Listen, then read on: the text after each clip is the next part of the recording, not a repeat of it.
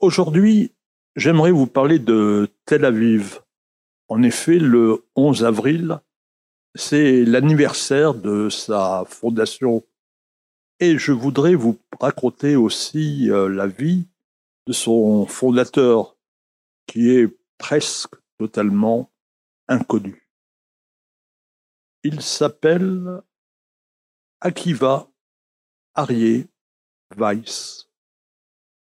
Et euh, c'est un homme qui a donc fondé Tel Aviv et qui est né en 1868. Il habite à Lodz, en Pologne, où il a hérité un magasin de son père, mais il rêve d'ailleurs.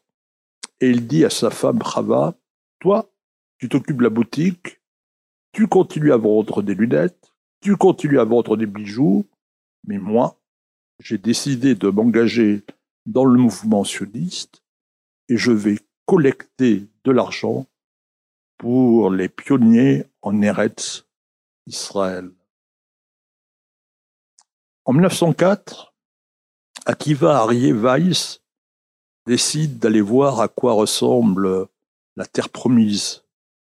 Il débarque à Beyrouth, mais il éclate en sanglots en arrivant.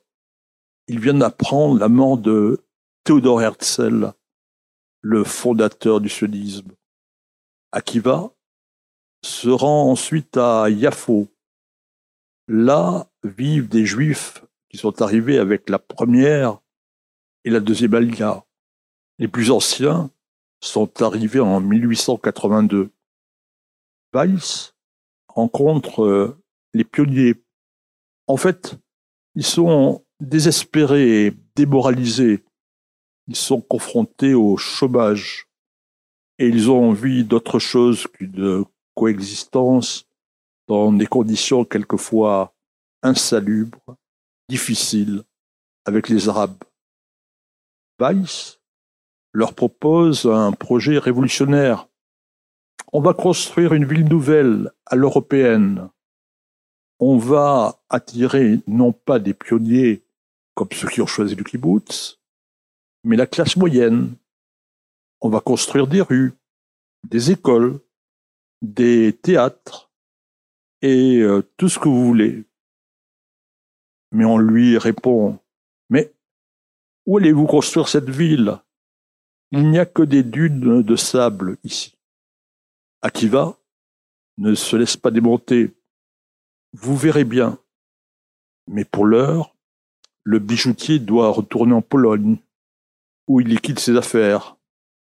Et en 1906, il débarque à Yafo avec sa femme et leurs six enfants.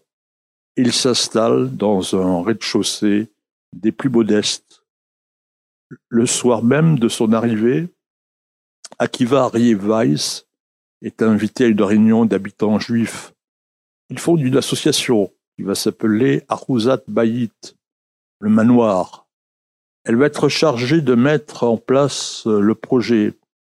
Weiss est élu président de cette organisation. Il obtient de l'argent euh, du KKL pour construire les premiers logements. Et le 11 avril 1909, Akiva Weiss organise un tirage au sort pour se partager les dunes de sable. Une soixantaine de personnes y participent la ville prend forme. Elle est construite par des ouvriers qui sont tous juifs. Certains travaillent pieds nus pour sentir le sol sous la plante des pieds. D'autres parce qu'ils n'ont pas les moyens de se chausser. Mais tous, tous portent des chapeaux de paille pour se protéger du soleil. La ville s'agrandit rapidement. Les premières rues et boulevards portent le nom de Theodor Herzl, de Yehuda Levi, d'Edmond Rothschild. Et on se demande, mais comment on va appeler cette ville? Et euh, on organise de nombreuses réunions pour euh, choisir. Et à l'issue d'un ultime conciliabule, le 21 mai 1910, les fondateurs décident de la première ville juive depuis 2000 ans, Tel Aviv. Pourquoi Tel Aviv? Weiss et ses amis veulent ainsi rendre hommage à Theodor Herzl. Son livre prophétique, Alte Neuland, le vieux nouveau pays, a été traduit en hébreu par Nahum Sokolov et il porte en hébreu le nom de Tel Aviv. Tel rappelle l'Antiquité. Le Tel, c'est une euh, colline constituée de ruines de strates chronologiques. Et Aviv, c'est le printemps en hébreu. La Renaissance. Yafo sera rattaché à Tel Aviv en 1950. Weiss veut profiter du changement de nom de la ville, née dans les sables, pour franchir une nouvelle étape. Il propose aux habitants de Tel Aviv de contracter un nouveau prêt pour poursuivre le développement de la ville en respectant euh, des règles de planification. Mais il est mis en minorité et Weiss va démissionner. Alors, il va faire autre chose. Il décide d'ouvrir des magasins, une usine.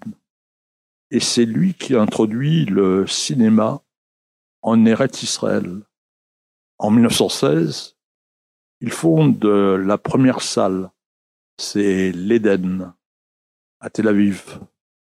Et il peut enfin s'adonner à sa passion.